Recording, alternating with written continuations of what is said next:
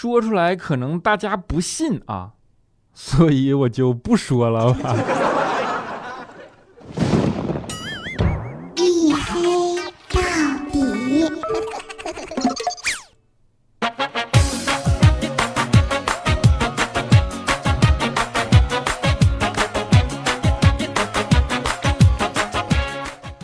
欢迎收听啊！这里是由喜马拉雅没有赞助为您独家免费播出的娱乐脱口秀节目《一黑到底》啊！我是中秋的月光都没办法让我现原形的隐身狗六哥小黑。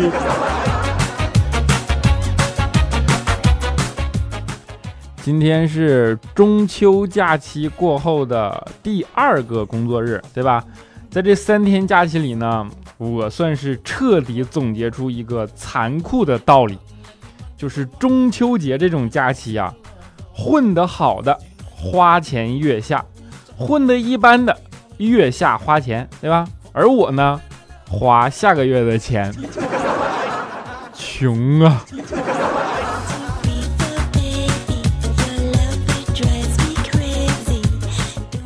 其实穷也不是没有原因啊，主要是中秋这在家这三天不是没事儿干吗？哎，我就打了三天麻将，结果足足输了我六千多。然后我就看了一下朋友圈嘛，我发现中秋三天佳琪出去旅游了一趟，结果也是花了六千多，对吧？但是同样是六千多，就感觉他的生活那过得比我有意义多了吗？于是痛定思痛。我毅然决然的决定啊，我再也不看他朋友圈了。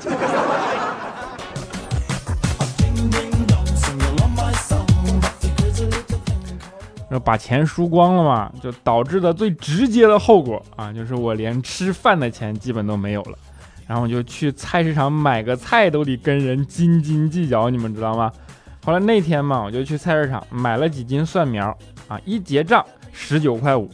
穷啊，对吧？我就跟大爷说：“我说大爷，那五毛就算了吧。”大爷看了看我，然后就颤抖着点点头，转身跟老板娘说：“啊，小伙子，给你的二十不用找了啊。”不是，大爷反了。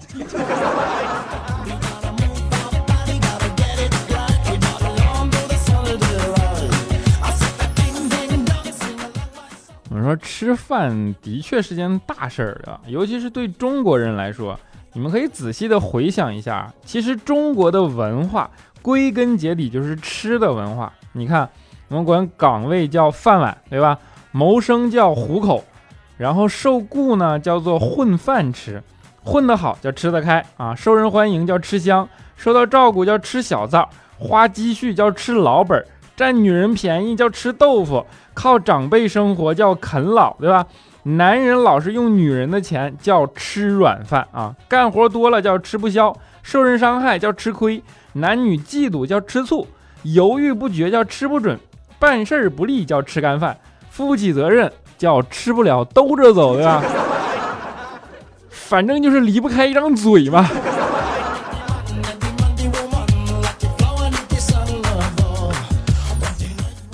除此之外啊，在中国的社交文化里，谈事情基本也都是在饭桌上解决的，对吧？你看几杯酒下肚，然后就感觉陌生人也能瞬间就给应酬成朋友了，对吧？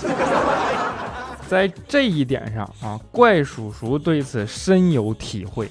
那作为一个成功人士嘛，应酬总是难免的啊。中秋节这几天，怪叔叔也没办法，人家都放假啊，他没办法，他得出差，对吧？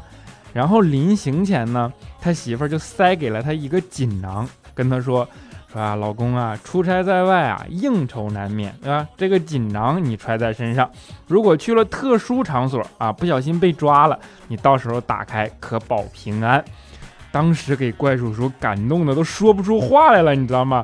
头一次见到这么善解人意的媳妇儿啊，还鼓励自己去特殊场合，对吧？啊，于是揣着锦囊就出发了啊。果不其然，没多久，在大保健的时候就被警察破门而入，当场抓了个正着。哎，这个时候呢，怪叔叔忽然想起了媳妇儿说的话，于是果断的从兜里掏出了媳妇儿给的锦囊，当着警察的面打开一看，啊，五十度五十克高纯度海洛因。唯女子与小人不能得罪呀。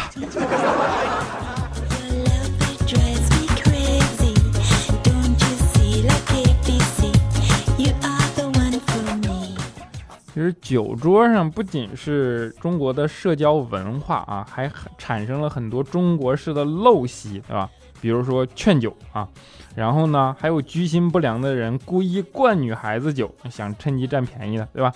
对于这种事情啊，每个父亲他都不愿意听到自己的女儿受到伤害嘛。然后之前就看电视上说，说有一位韩国爸爸啊，带着十八岁的女儿去夜店喝酒。使劲灌，使劲灌啊，直到给女儿灌到醉倒。然后第二天女儿起床后，看到床头有一杯蜂蜜水和一张纸条，纸条上面写着说啊，你昨天喝了半斤低度清酒，五瓶啤酒，记住这是你的极限，爸爸不能照顾你一辈子，以后自己得要有个分寸，对吧？就看了这种事儿，特别让人动容。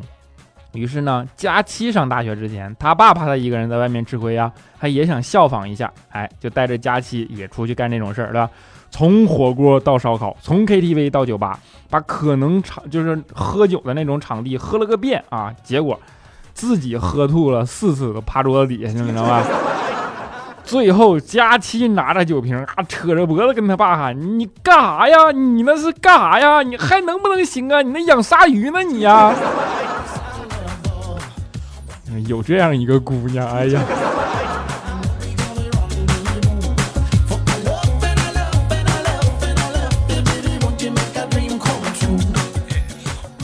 不过其实我觉着啊，佳琪他爸也真是多虑了，对吧？就凭佳琪那体格，如果胃和身体的比例是固定的，单凭这一项，那佳琪能喝一下，能喝趴下百分之九十九的老爷们儿，你知道吗？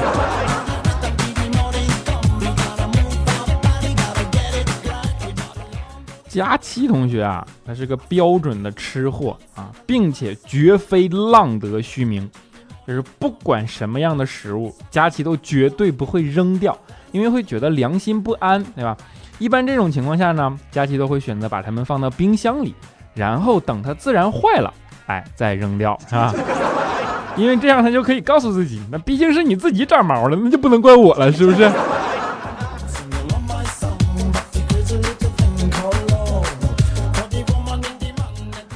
不过吃货啊，还有一样好处啊，就是自己特别愿意做饭啊。佳期那天自己在家做饭啊，结果一不小心烫伤了，然后他就一脸委屈来公司了。当时我们看都吓一跳，我就问他说：“你没试试牙膏吗？”然后佳琪说：“试了，我都吃了半管了，一点作用也没有啊。”那你图啥？你吃了。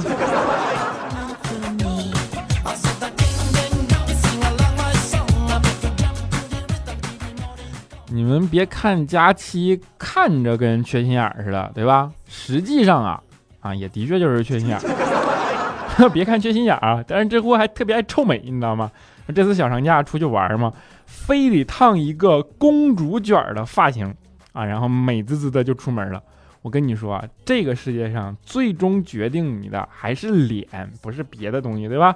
结果人家烫了公主卷，出去跟公主似的，他一出去，哎。过来一小孩，看着他一脑袋卷，特别兴奋的跟旁边大人说：“妈妈快看，牛顿！”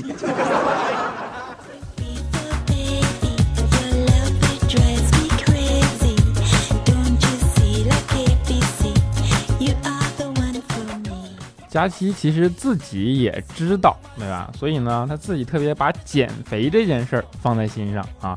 上次啊，还特别特意的跑到体育用品商店，就打算买个跳绳来减肥嘛，啊，运动运动啊。结果挑来挑去，挑了好几个，都感觉特别短。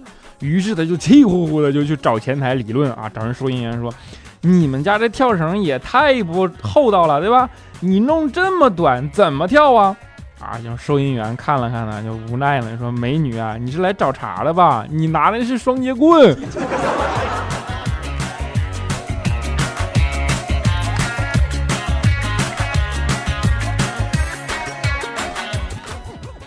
努力减肥这件事儿也是人之常情，对吧？毕竟找男朋友是个大事儿嘛。啊，今天这货就一脸严肃的跟我们说：“说啊，不行了，真的扛不住了。我跟你讲，我必须一定马上要找一个男朋友啊，我们就问他，我说怎么了？忽然就这么迫切了呢？佳琪说啊，我把他的肾卖了，然后我去买个 iPhone 七。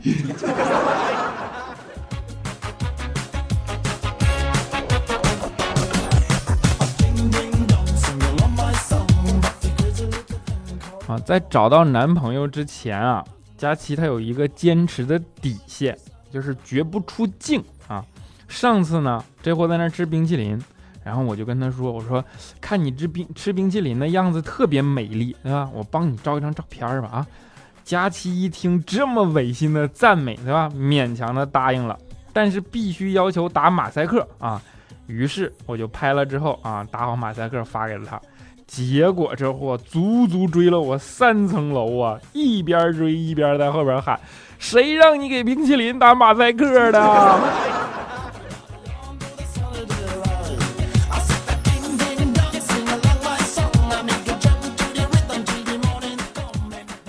被佳期追上啊，反正后遗症还是挺严重的，直接一屁股我脚就坐歪了，你知道吗？这没办法呀，你就只能跑到医院去打吊瓶了。啊，然后到那儿就等嘛。后来出来个护士啊，看看我说，问我说你怕疼不？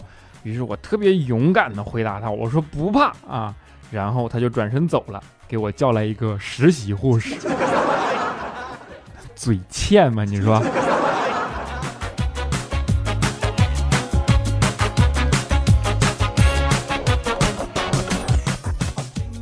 其实我这人啊，也没什么别的毛病，就是嘴欠，对吧？要么怎么能做一黑到底呢？你说，上学的时候就是，我和我同桌俩人都管不住嘴，然后就没事老跟人聊天老师就为了不让我影响其他同学学习，他就给我换到了一个有抑郁症的同学啊，跟我做同桌。结果过了两个月，他的抑郁症痊愈了。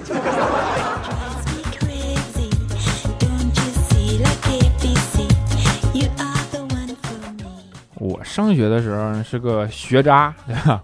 我也不怎么认真学习啊。有一次老师检查作业嘛，就看我前面小姑娘写字儿啊，然后就摇头叹气啊，说：“哎呀，你说你人长得这么美，怎么字儿写成这样呢？”啊，我一看她的字儿跟我写成一样丑啊，于是我心里就有底了嘛。然后就等老师到我这儿看了看我字儿，说：“嗯，不错啊，表里如一。”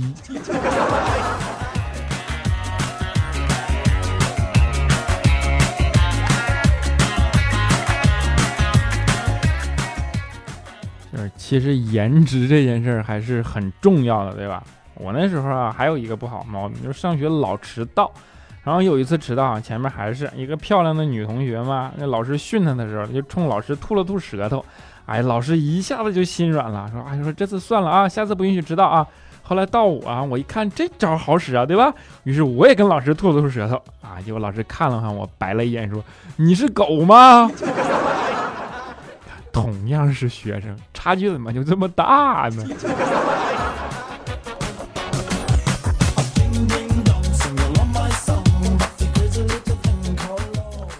然后学渣啊，还有一个不好的地方，就是考大学的时候啊，他比不过学霸，那就很难选择到那些比较好的大学，对吧？当年我考上大学的时候，就是非常偏远，然后校舍呢又特别破旧。当时我就站在学校空旷的马路上，对着现状，我有点绝望，你知道吗？和我想象的简直是实在是太不一样了啊！于是我就在那儿一个人哀嚎抱怨，我说我到底做错了什么，要让我来这样一个破学校啊？啊！然后这时候旁边过来一个人，特别淡定的看了看我说：“哎，你做错题了呗。”我竟无言以对呀。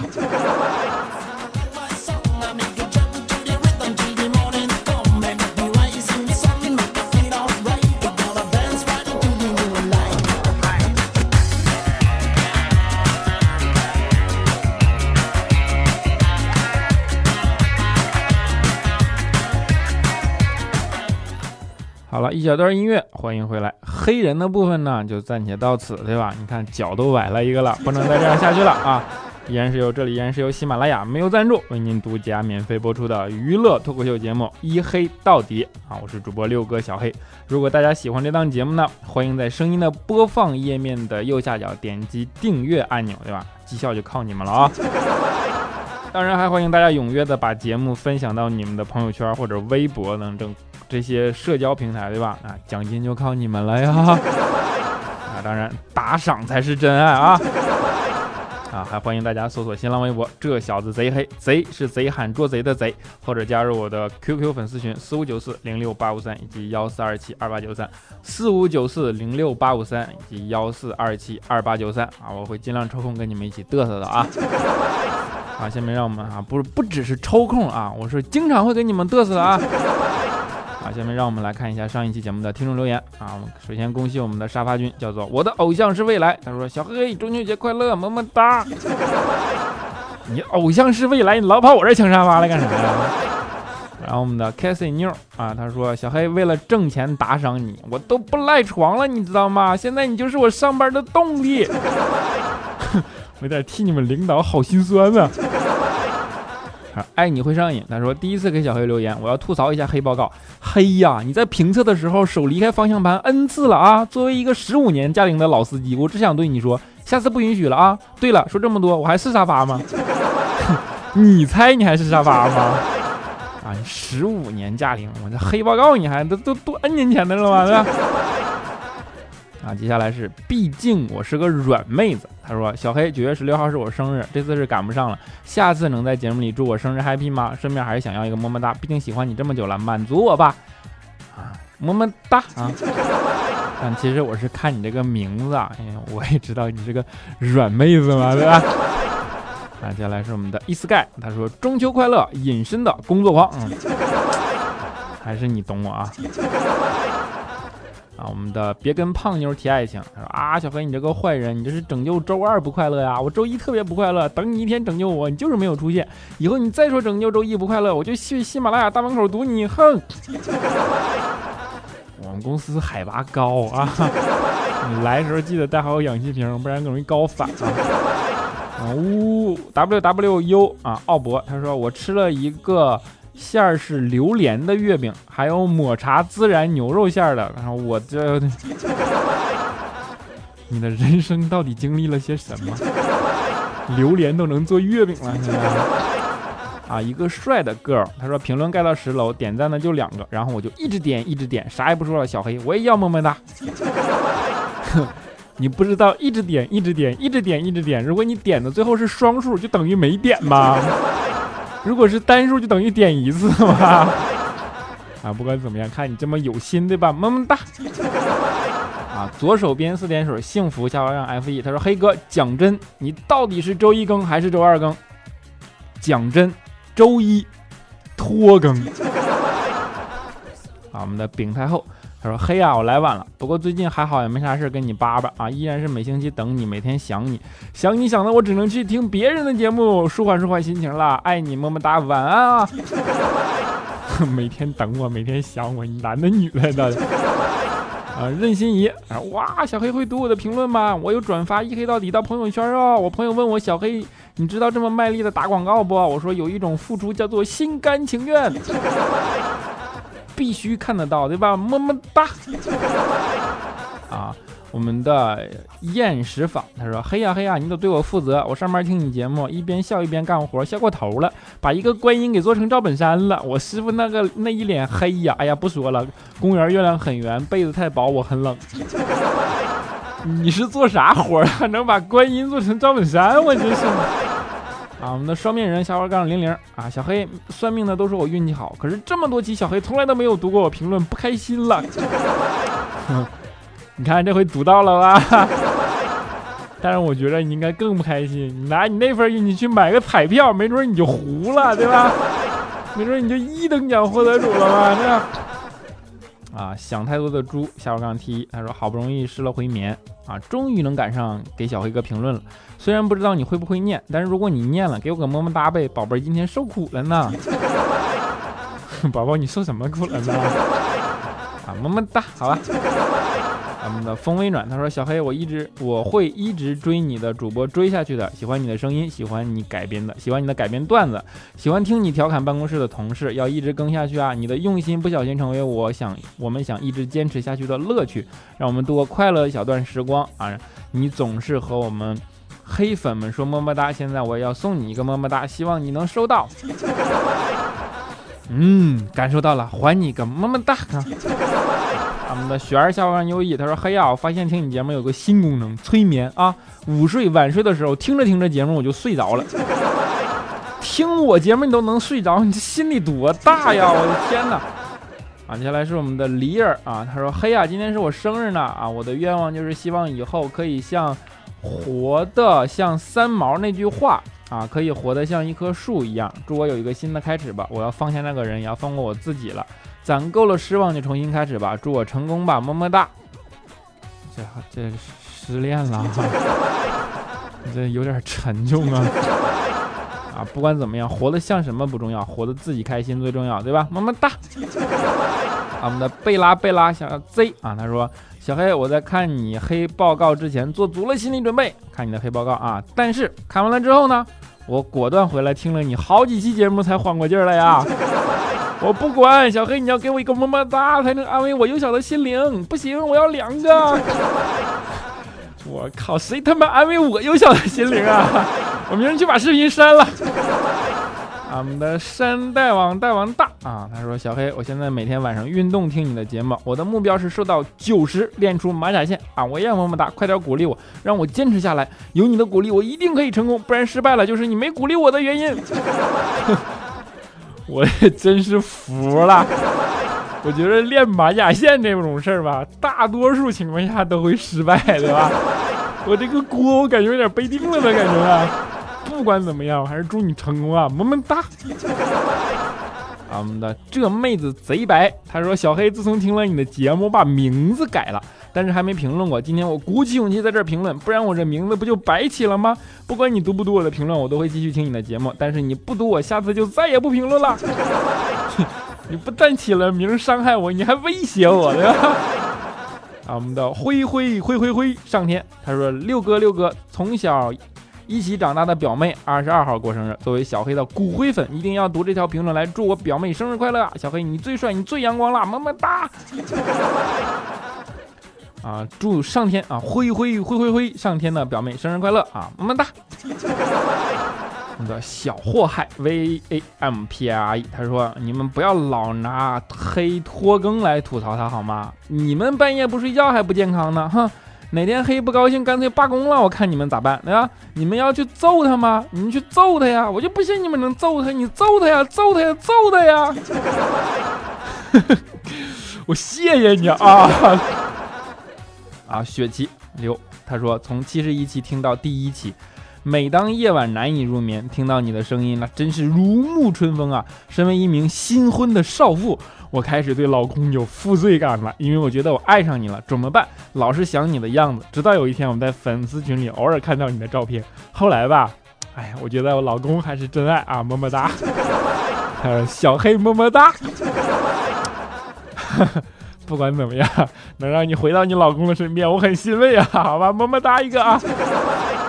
啊，最后一位评论叫做小黑的媳妇儿，他说许久没有评论了，前几天看到男神抑郁自杀，所以来看看你还好不？哇哈哈哈！做人还是没心没肺点好，不然很容易抑郁呀。最后给我一个么么哒。嗯，你放心吧啊，就是全世界的人都抑郁了，我都不会抑郁的，好吧？一黑到底，永远陪着你们，么么哒一个，好吧？保证你们永远能听一黑到底的更新，好不好？